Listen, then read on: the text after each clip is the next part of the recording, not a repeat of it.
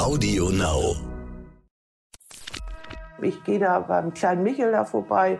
Mit einmal Patsch liege ich der ganzen Länge nach. Ich hatte das Gefühl, meine Füße sind irgendwie weg.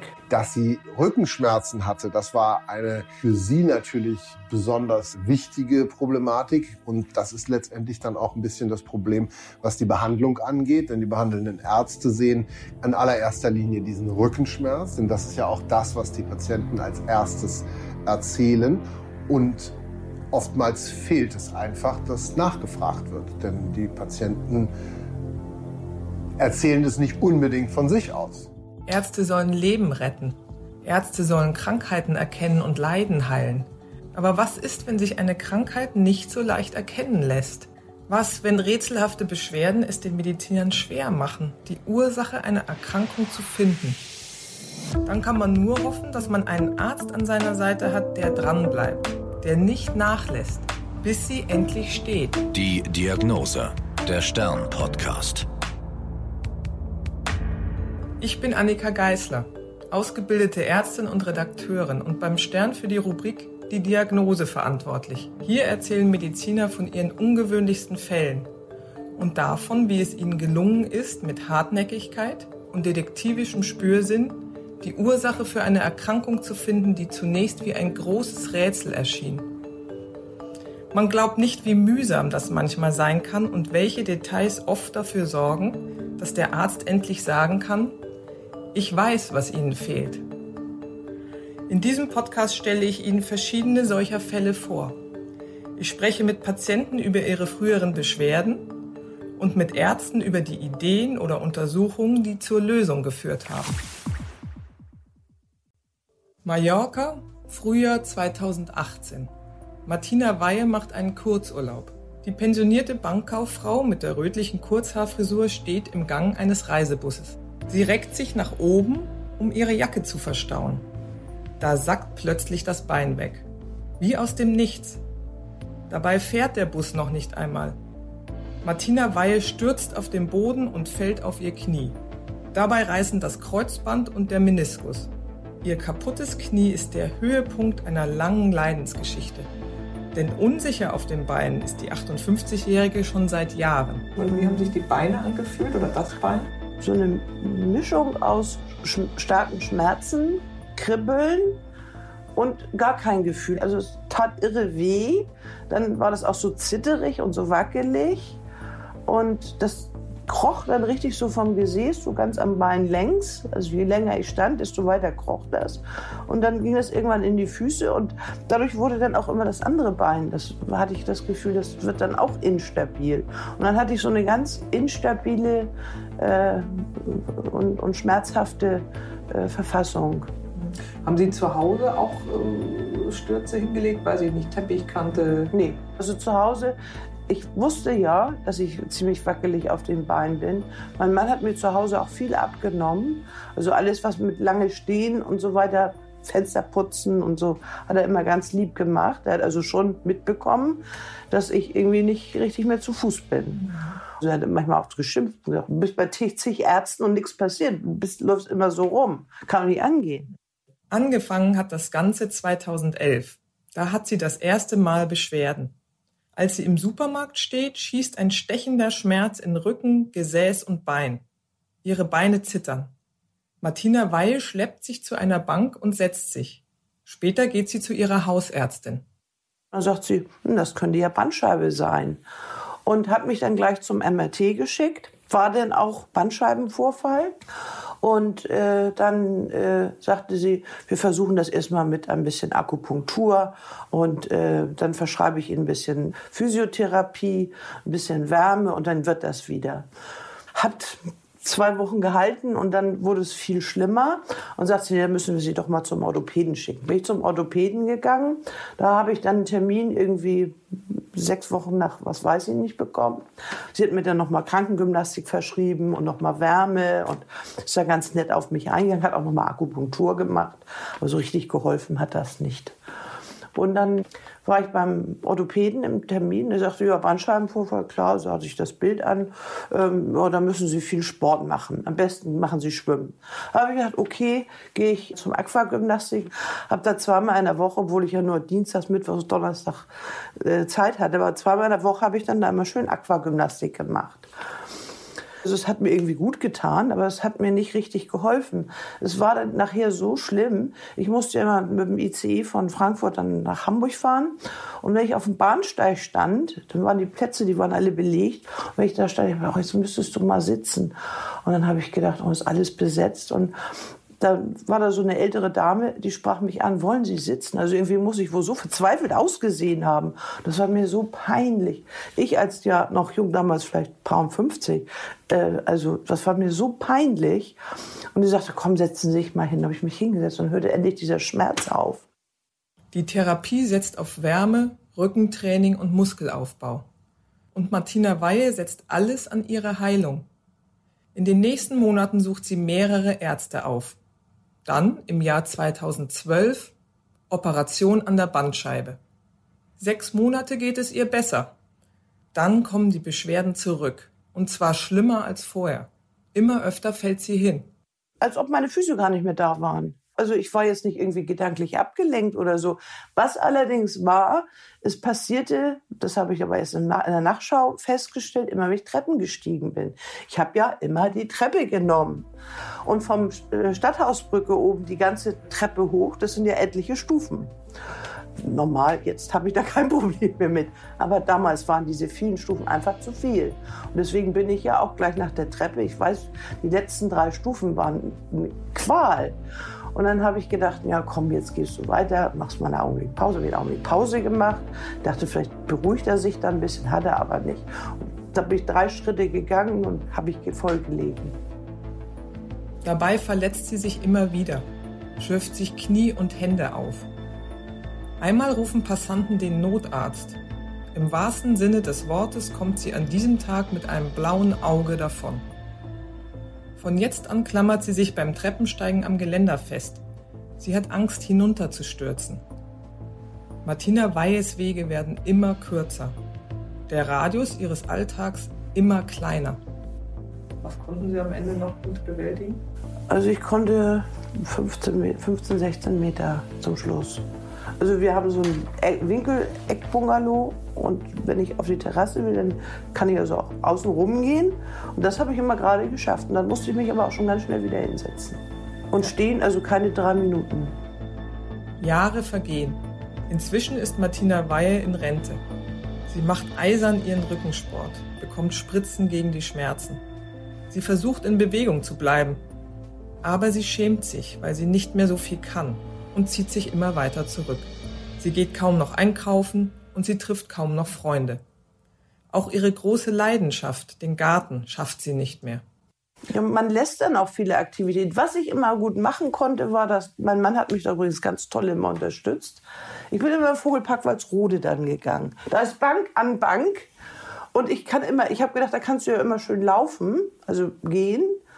Und dann sind aber, da sind ja so viele Bänke, da kann man ja von einer Bank zur anderen hüpfen. Und deswegen bin ich da, da haben wir uns eine Jahreskarte gekauft, sind wir im Vogelpark Walsrode. Ich kenne da jeden Vogel mit Namen. 2017 liest Martina Weyer einen Artikel im Stern.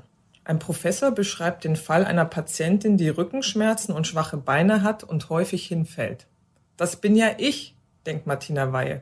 Sie bewahrt den Artikel in der Handtasche auf, ein halbes Jahr lang. Dann macht sie einen Termin bei dem Hamburger Professor aus. Vorher fährt sie noch in den Urlaub nach Mallorca.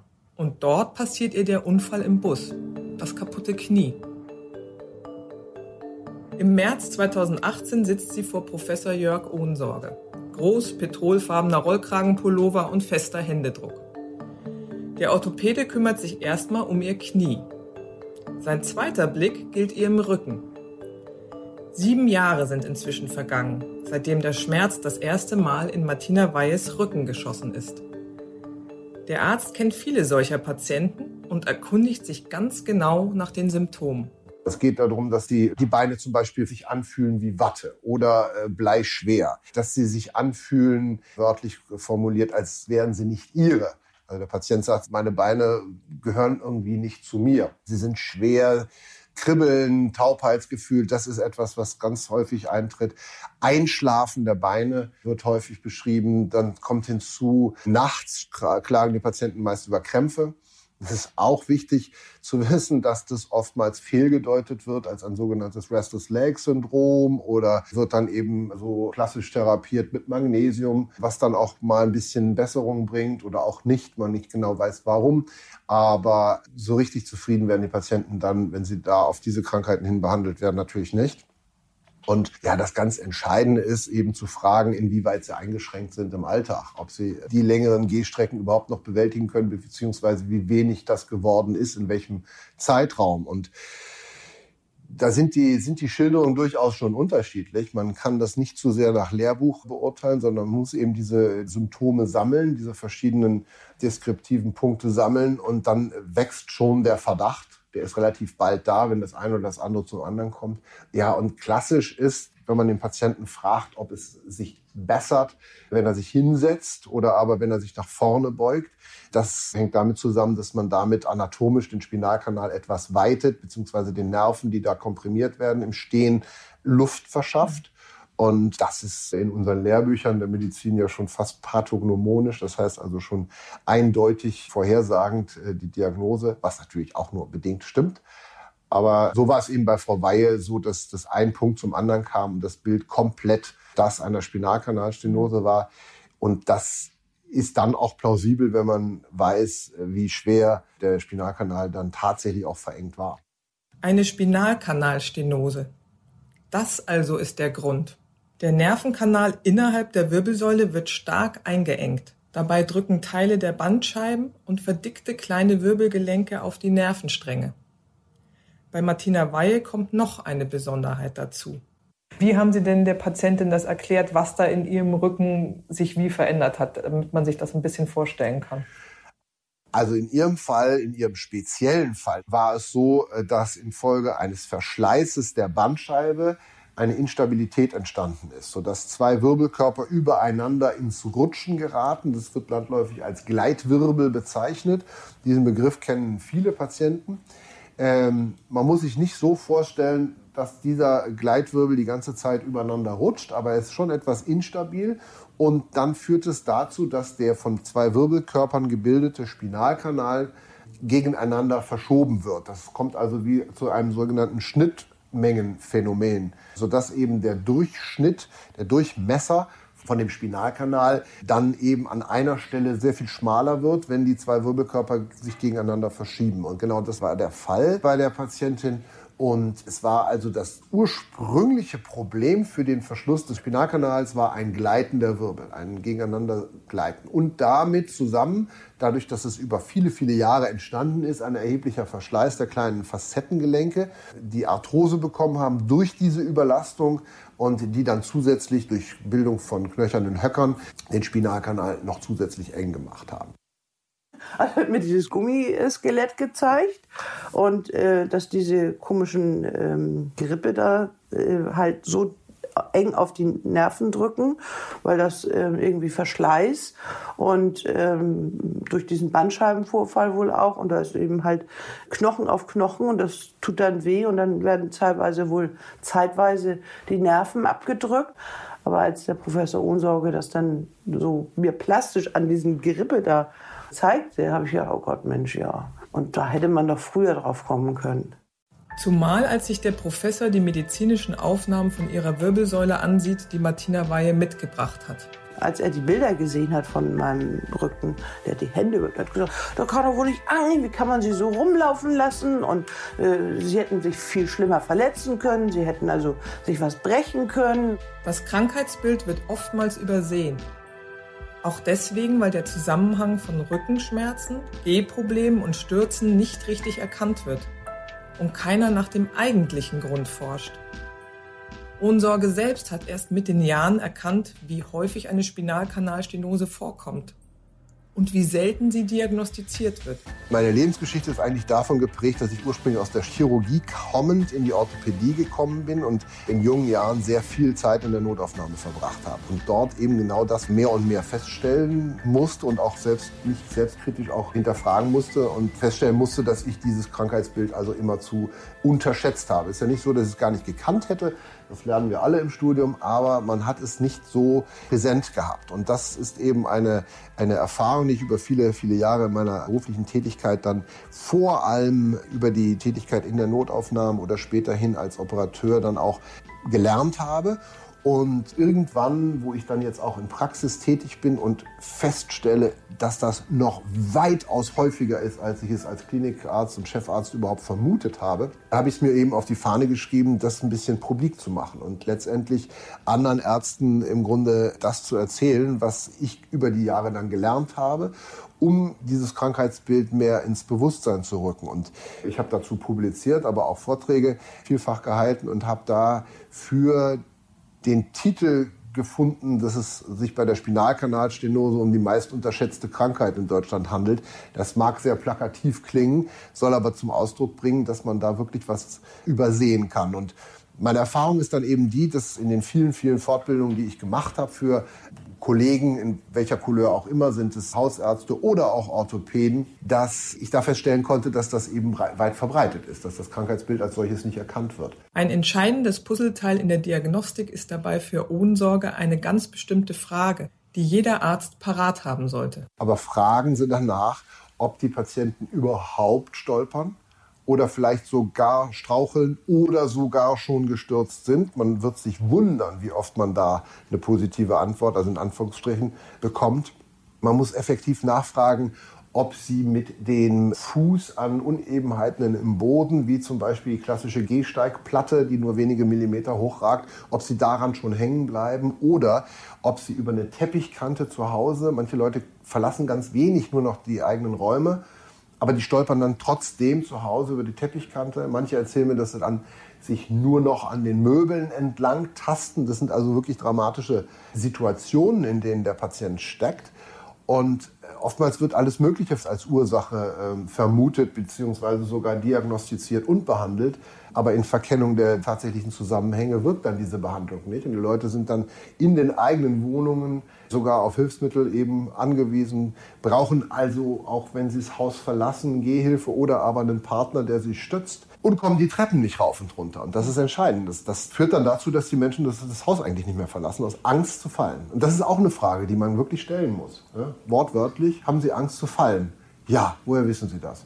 Und äh, das ist eben eine logische Konsequenz all dessen, was ich gerade beschrieben habe. Die Frage nach Stürzen. So simpel ist die Lösung des medizinischen Rätsels. So simpel, aber offensichtlich auch so entscheidend. Da kommen Patienten, erzählt Ohnsorge, die brechen sich jedes Jahr etwas. Erst den Arm, dann ein Bein, dann fallen sie auf den Kopf. Und behandelt wird zunächst der Bruch. Und die Ursache? die wird oft im Herz-Kreislauf-System gesucht. Warum werden diese Mini-Lähmungen nicht erkannt? Entscheidend ist, dass man bei der Spinalkanalstenose im Grunde selten nur neurologische Ausfälle überhaupt findet. Und das wiederum hat damit zu tun, dass diese Ausfälle auch nur anfallsartig auftreten, also in Bruchteilen von Sekunden der Strom durch den Nerv nicht fließt. Und schon in der nächsten Hundertstel Sekunde fließt der Strom schon wieder. Das führt logischerweise dazu, dass man bei der klinischen Untersuchung im Grunde normale Funktion feststellt. Aber im Gehen und Stehen, also unter Belastung, wenn der Strom auch nur eine Hundertstel Sekunde aussetzt, führt das unmittelbar zur Entspannung des Muskels, der, sobald er wieder Signal kriegt, sich zwar wieder kontrahiert, dafür aber Zehntelsekunden braucht und diese Diskrepanz führt dann dazu, dass der Patient in diesem Bruchteil hinfällt, weil das Bein erschlafft und nicht mehr Stabilität findet, bevor der Patient schon hingefallen ist. Und somit liegt die Lösung des Falls von Martina Weil für viele Mediziner eben nicht auf der Hand. Sie ist äh, hauptsächlich auf ihren Rückenschmerz hin behandelt worden. Wie gesagt, man kann es dem Patienten ja nicht vorwerfen, denn das ist das, das erste Problem, was sie haben. Es tut ihnen was weh und damit gehen sie zum Arzt. Nur wenn der nicht nachfragt und nach den einzelnen Dingen, die wir jetzt hier gerade besprochen haben, forscht, dann wird das auch nicht weiter berücksichtigt. Und so ist sie eben in vielfältiger Art und Weise, wie es typisch ist, mit Krankengymnastik, durchaus auch mit Schmerzmitteln behandelt worden. Sie ist in der Rehabilitation gewesen, stationär, ambulant.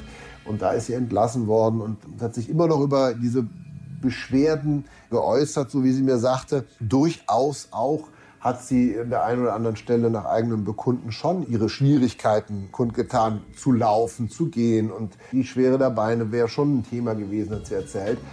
Aber es wurde ihr dann geraten, sie soll noch mehr ihre Muskulatur kräftigen oder noch mehr Sport machen, was dann, wenn man weiß, was sie eigentlich für ein Problem hatte, ja schon wie Hohn klingt.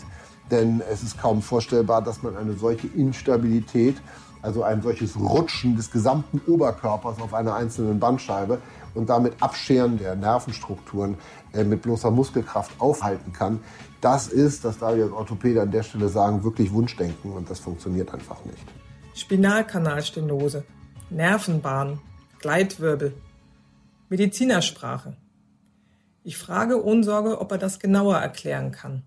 Wer kriegt das und warum? Das ist eine Problematik, die doch am allerhäufigsten im Alter auftritt und deswegen, weil im Alter eben auch Arthrose nicht nur an der Wirbelsäule, sondern überall im Körper auftritt.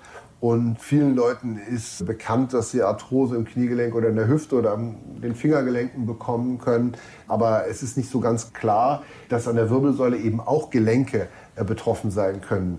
Die Wirbelsäule wird meist mit Bandscheiben in Beziehung gebracht, aber nicht so sehr mit Gelenken. Und äh, ich erkläre den Patienten gerne, dass sie, wenn sie dann mal die knorrigen Finger alter Menschen anschauen, da im Grunde sehen an den Fingern, die dann dick und klobig in den Gelenken werden und durchaus auch etwas weniger beweglich, was in der Wirbelsäule passiert. Und wenn diese Ausbeulungen der Gelenke in den Spinalkanal ragen, dann nehmen die eben den, den Nerven ihren angestammten Platz und dann wird es eng. Wird den Patienten auch mal sowas gesagt wie Tollpatschigkeit oder denken die selber dran, ach, ich hm, ja. bin irgendwie tollpatschig, kriege meine Füße nicht so richtig voreinander?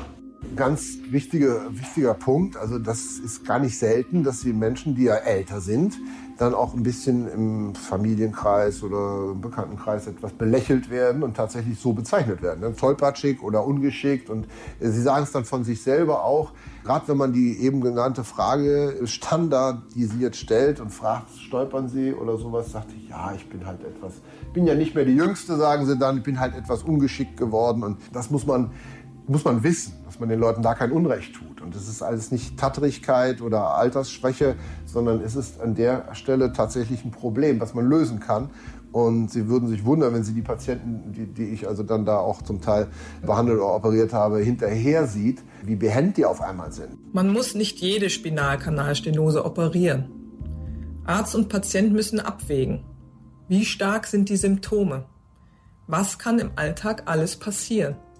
Was mir einfach fehlt in der tagtäglichen Praxis ist, dass man dieses Krankheitsbild den Patienten erklärt, nämlich der Gestalt, dass sie aufpassen müssen auf den Treppen, insbesondere auf Rolltreppen, denn da entstehen die schlimmsten Verletzungen überhaupt. Die können sogar Todesfolge haben. Also muss man da sagen, halte bitte, auch wenn du dich fit fühlst und, und jugendlich und Yoga, Pilates, Golf und Tennis und alles machst und, und zweimal um die Alster läufst. Trotzdem erkenne bitte das Risiko, was besteht, weil du kannst dich im Falle eines Falles nicht halten. Hast du aber die Hand am Geländer, passiert in den seltensten Fällen was. Also es ist eine ganz banale Maßnahme, zu der der Patient sich selber erziehen kann, wenn er einmal gut aufgeklärt ist. Immer die Hand am Geländer und schon ist viel an Unfallverhütung getan. Das gleiche gilt auf der Straße. Eher an der Hauswand gehen und nicht auf der Bürgersteigkante. Wenn er dort fällt, wird er sich gleich die Hüfte brechen. Fällt er im Bereich der Hauswand, wird er sich da vielleicht noch irgendwie abfangen können. Martina Weihe hat also recht gehabt, als sie ihre Beschwerden in dem Artikel wiedererkannt hat. Sie entschließt sich zur Operation. Um das zu reparieren, was da äh, sich falsch entwickelt hatte über die Jahre, haben wir den Spinalkanal eröffnet und all die Strukturen entfernt, die auf die Nerven gedrückt haben. Und dann haben wir, um sicherzustellen, dass das dann nicht hinterher noch instabiler wird, haben wir mit Schrauben und Stäben dieses Segment, also die zwei Wirbelkörper, gegeneinander wieder in die richtige Position gerückt und auch die Bandscheibe, die zerstört war und auch letztendlich die Ursache dafür für das Wirbelgleiten überhaupt war, restlos entfernt und gegen einen Platzhalter aus Metall ersetzt, der eben auch die verloren gegangene Höhe im Bandscheibenfach wiederherstellt, so dass man also die Fehlform, die entstanden war, wieder reponiert hat. Heißt im Grunde Erweiterung aller Nervenbahnen und Versteifung. Nach der OP kommt Martina Weihe schnell auf die Beine, erzählt sie mir. Hab schon das Gefühl gehabt, oh, jetzt kann ich Bäume ausreißen. Naja, und am nächsten Tag konnte ich dann schon sitzen im Bett, auf dem Bett. Und am übernächsten Tag kam dann so ein Physiotherapeut und der hat gesagt, wir gucken jetzt mal mit Aufstehen.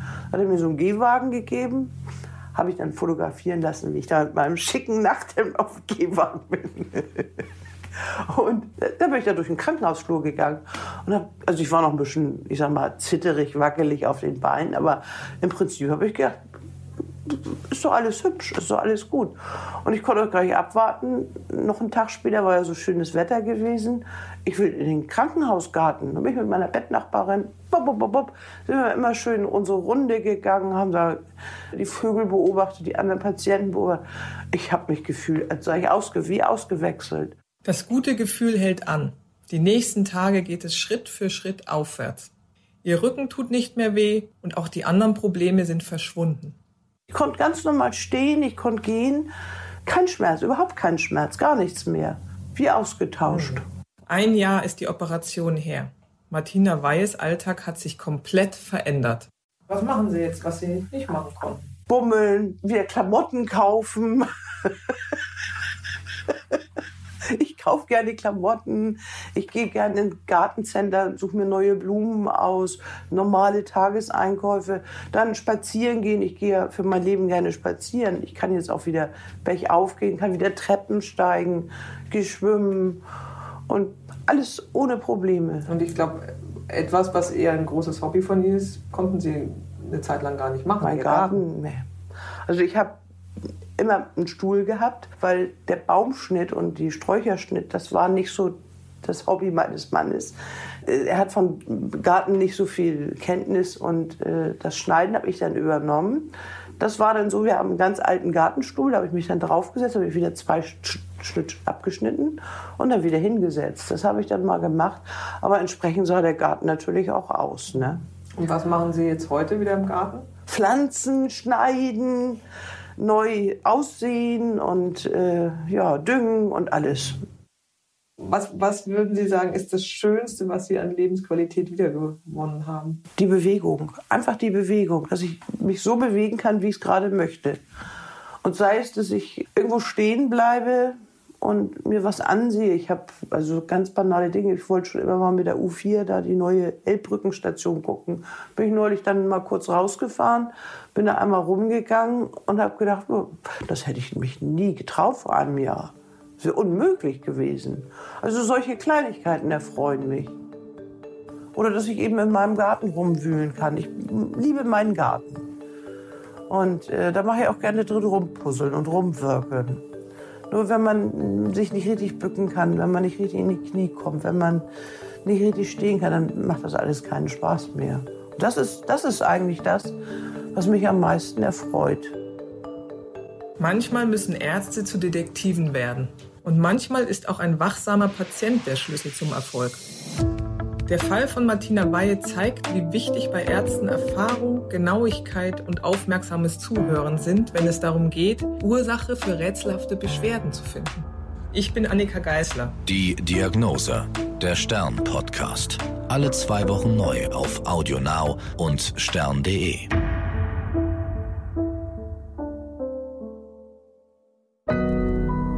AudioNow.